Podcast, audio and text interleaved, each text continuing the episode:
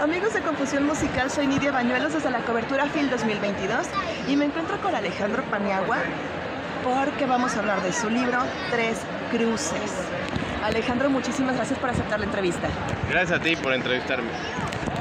A ver, Tres Cruces y tiene una portada súper atrevida que implica como que fuerza, violencia y toda la cosa. Y cuando abres el libro, vemos que tienes unos temas súper, súper importantes, muy de mucha conciencia, de mucha reflexión, pero sobre todo muy identificables sobre el México que estamos viviendo en este momento. ¿Cómo te documentas para esto? Es que es, que es mucho, es mucho, es, es un tema muy, muy fuerte y muy profundo. ¿Cómo te documentas para esto? ¿De dónde sale tu inspiración? Bueno, fíjate que ahí hay dos ejemplos interesantes. Eh, un personaje del libro es un sicario y un amigo periodista me consiguió una entrevista con un, con un niño sicario que ya ahora ya es grande. Wow. Y entonces pues me fui a platicar con él y yo tenía esta idea como muy prejuiciosa de que el tipo me iba a hablar de sus muertes y de su vida horrible. Y más bien el tipo me habló todo el tiempo de que su esposa le ponía el cuerno y que estaba bien triste y que no sabía qué hacer. Y entonces a mí se me hizo como muy raro esa perspectiva, pero me ayudó a humanizar al personaje y entender que, que, que, no son como nosotros creemos. Incluso escucharlos reír, de pronto yo tenía la idea de que los sicarios no se ríen, ¿no? O de que no hacen bromas, o no sé, eh, una cosa muy interesante. Y al final de la entrevista todavía el güey me dice, oye, ¿no quieres ir al cine? No me acuerdo ni qué quería ver ese güey. Minions. Y yo le dije, pues va, vamos al cine, pero la verdad es que yo estaba así como, ya me quiero ir, porque no quiero que este güey crea que voy a ser su amigo, ¿no? O sea, yo no quiero relacionarme con alguien así. Pero fue muy interesante eh, convivir con esta persona y darme cuenta de que son monstruos, pero son monstruos que tienen una vida normal. Eh, sí son unos culeros y sí son unos hijos de la chingada, pero tienen un lado humano que es interesante también observar y, entender, ¿no? O tratar de, de, visualizar un poquito. Ese es el, el, el, primer punto de la, de la fuente. La otra es que un día se me ocurrió, yo quería saber si se podía cortar una mano de un machetazo. Y hay una página que se llama El Blog del Narco, que no sé si la conoces, sí, donde claro, suben videos fue... y cosas horribles. Estuvo de moda, Estuvo de moda hace mucho, como 10 mucho años, tiempo, ¿no? Algo sí. así. Entonces había un video que decía un tipo que le corta las manos y la cabeza a un güey a machetazos. Y yo muy valientemente dije, lo voy a ver.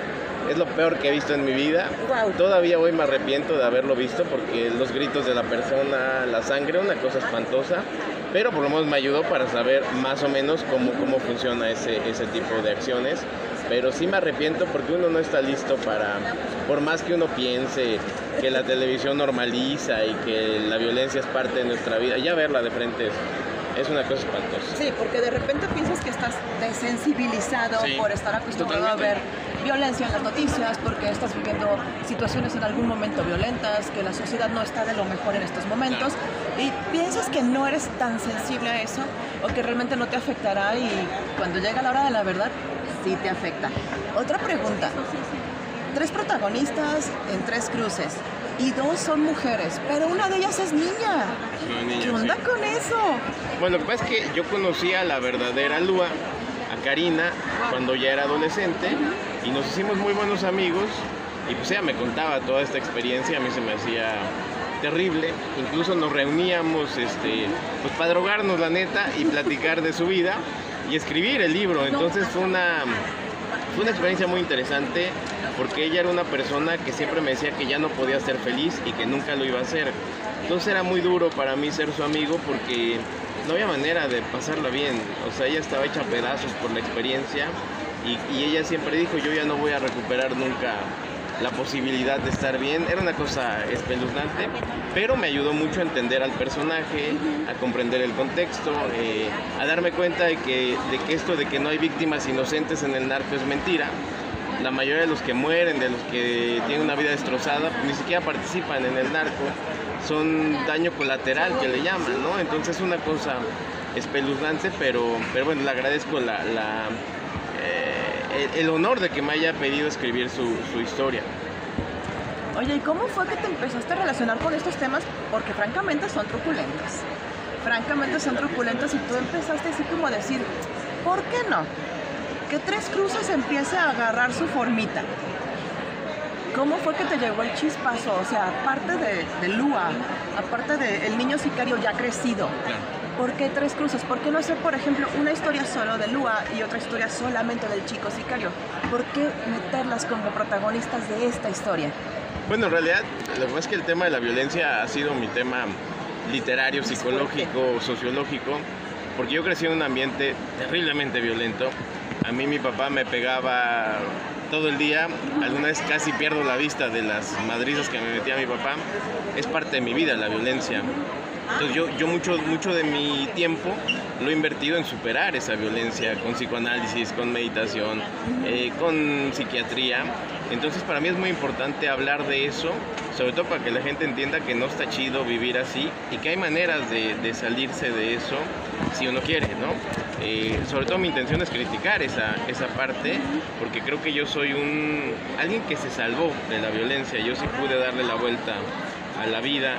Eh, yo, yo me sentía condenado a convertirme en alguien como mi papá o mi mamá, ¿no? que eran tremendamente destructivos, autodestructivos, y yo pude salvarme un poquito de eso, pero me ayuda escribir sobre eso también para liberarme de esta parte que está ahí sin duda alguna en mí, este impulso violento y que creo que está en todos. ¿eh? Es lo que te iba a decir, creo que todo el mundo tiene ese tipo de instintos, en algún momento todos lo tenemos, ya sea en el tráfico, ya Claro, sea sí, en cualquier forma, de cualquier Sí. forma todo, eh, el humano es violento porque somos animales, Sí. pero también no es decir que tú digas, ay, es que me salvé, es que realmente tú te salvaste a ti mismo. Claro. Sí, porque tú decidiste no seguir ese camino, tú decidiste hacer algo productivo y hacer algo prolífico y bueno, aparte de para ti mismo, para la sociedad, porque si hubiera sido solamente para ti mismo, vamos a ser sinceros, serían cartas, No entiendo. serían Sí. cartas y sería tu diario, pero al reflejarlo aquí es una forma de que pones tu grano de arena de miren cómo están las cosas y cómo pueden mejorar. Sí, así de, si yo puedo, tú también puedes. Claro. Y nos comentabas que esta es tu cuarta novela, ¿cierto? Esta, no, no, es, es Bueno, el cuarto es- es libro, corto pero libro. es la segunda novela. La segunda novela, ok. Y el día de mañana, sábado, estamos desde Phil, hoy es viernes, mañana sábado tienes presentación. Perdón, el domingo presento domingo. a las 12 Ok. mi libro de cuentos que se llama Inmovilidad, que además incluye, hay unos cuentos premiados que tienen premios importantes y que, y que, mm, que alguno de ellos también tiene que ver con el narco, fíjate. Sobre todo con este sicario, la- es, es, más, es más la historia de este sicario cuando era niño, eh, que viene ahí en esta antología de, de cuentos, eh, que también tienen que ver con violencia. Eh, y, que, y, que, y que tienen como un tono distinto, pero un poco esta misma búsqueda de crítica social y de, de empeño por romper con ese tipo de, de circunstancias. Aunque sí Ok. es cierto que yo hablo sin tapujos y tampoco doy consejos. Simplemente lo que hago es mostrarlo para criticarlo y para, y para que entendamos que es una mierda, ¿no? Sí. ¿Dónde lo vas a presentar? Cuéntanos. Va a estar en el Sala Internacional, en el Salón E, mañana a las 12 del día. Mañana a las 12, no se pierdan Alejandro Pañal. El domingo, el domingo, Domingo, perdóname. domingo, el domingo, sí es cierto, domingo a las 12. Sí. Es- Mira, vivir adentro de Phil ya te hace creer que todo, me hace creer todo que el todo momento es es- día. sí, sí, sí. Todo el momento es día y Phil es un solo día que dura una semana en el tiempo aparte. Sí, Otra cosa, a mí hubo algo que se me hizo bastante interesante, sí. sobre todo aparte de Lua, aparte de Estela y aparte de Ponzoña, Ponzoñoso. Ponzoña, sí. Ponzoña, el sicario, ¿cómo es que los tres se vuelven los partícipes principales? ¿Sí? O sea, ¿cómo hilvanas todo esto? ¿Cuánto tiempo te llevó? Porque realmente una cosa es haber convivido con este chico, haber convivido con, con Lua, quien está este, representada en este libro, pero una cosa es haber convivido y empezar a hacer tu rescate de material y otra cosa es sentarte directamente y decir, va para tres cruces, no va cada uno un cuento. Van a tres cruces, van a una sola novela. Entonces, ¿cuánto tiempo te lleva conformar todo esto? Porque me imagino que es un trabajo exhaustivo. sí. De verdad fue exhaustivo y me imagino mental, emocionalmente, ha de haber sido bárbaro. Sí, la verdad es que yo, yo me tardo mucho en escribir. Pon tú que me haya tardado, ¿qué? Tres años en escribirla, pero seis en corregirla. Es decir, soy muy clavado de la, de la corrección. Soy maestro de gramática, entonces eh, no, no, quiero que todo ya. quede perfecto. eh, pero sí, mucho tiempo me tardé. Más el tiempo que yo ya había pasado con Lua, el tiempo que pasó entre que yo dejé de ver a Lua, a Karina, y, y que me decidí a, a escribir el libro. Sí, me tardé, me tardé muchísimo tiempo. Esa, esa es la realidad. Oye, ¿y en algún momento alguien ha llegado a decirte, quiero que cuentes mi historia? Sí, y además yo ando en busca de, de alguien que me, que me diga eso. Todavía como que quiero hacerlo otra vez porque me gustó el ejercicio, ¿no? Antes yo decía que si algún narco quiere escribirme para que escriba su historia, pero mi esposa me regaña porque ando diciendo eso. Pero bueno, cualquiera que tenga una historia interesante y que tenga ganas de, de- de que la escriba, yo con gusto lo haría. Me gusta mucho ese tipo de dinámica, mucho como de Truma Capote o de, o de este Carreré, ¿no? Que hacen esto de, de contar la historia de otro, no periodísticamente, sino literariamente. Me gustaría mucho hacer esa, esa parte. Amigos, si ustedes son o ustedes conocen a alguien que quiera contar su historia, contacten a Alejandro Paniagua. Él está dispuesto, él está perfecto para las entrevistas, para todo lo que quieran, reunirse y escuchar, escuchar, escuchar, escuchar. ¿Dónde podemos encontrar tu libro aparte de Phil? A Phil estamos en el stand B25. ¿cierto? B25, sí. B25 en el stand de Textofilia, pero fuera de Phil, que, o sea, acabamos el domingo. Tenemos un par de días nada más. Después de esto, ¿dónde te encontramos? Estamos en Amazon, en Gandhi, estamos en Sótano, estamos, estamos en todas las librerías de este país, Mercado Libre, perfecto. todas las librerías ahí estamos. Y si no escriban a mí, y yo se las hago llegar. Ok, ¿y cómo te escriben? ¿Cómo te Estoy en, al- en Facebook y en Instagram como Alejandro Paniagua Anguiano. Ahí me pueden escribir y, y lo, y lo que quieran yo les, les, les comparto. Yo les cuento mis entrevistas, les cuento Lo todo. que ustedes quieran, por supuesto.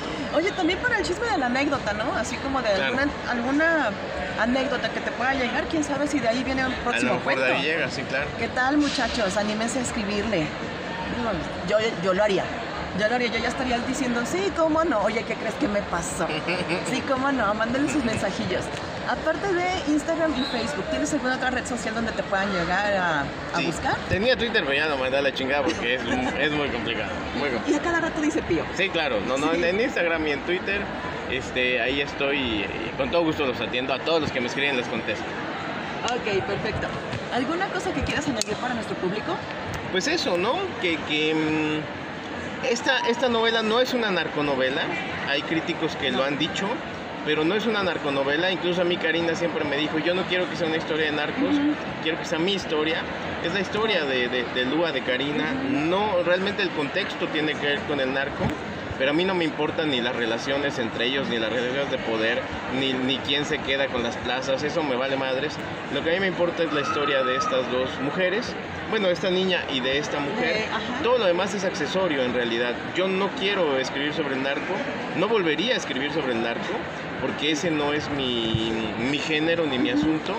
De hecho es una novela muy poética en realidad, porque yo quise mermar un poco de esa violencia con, con- fuerte. con- con algo más estético.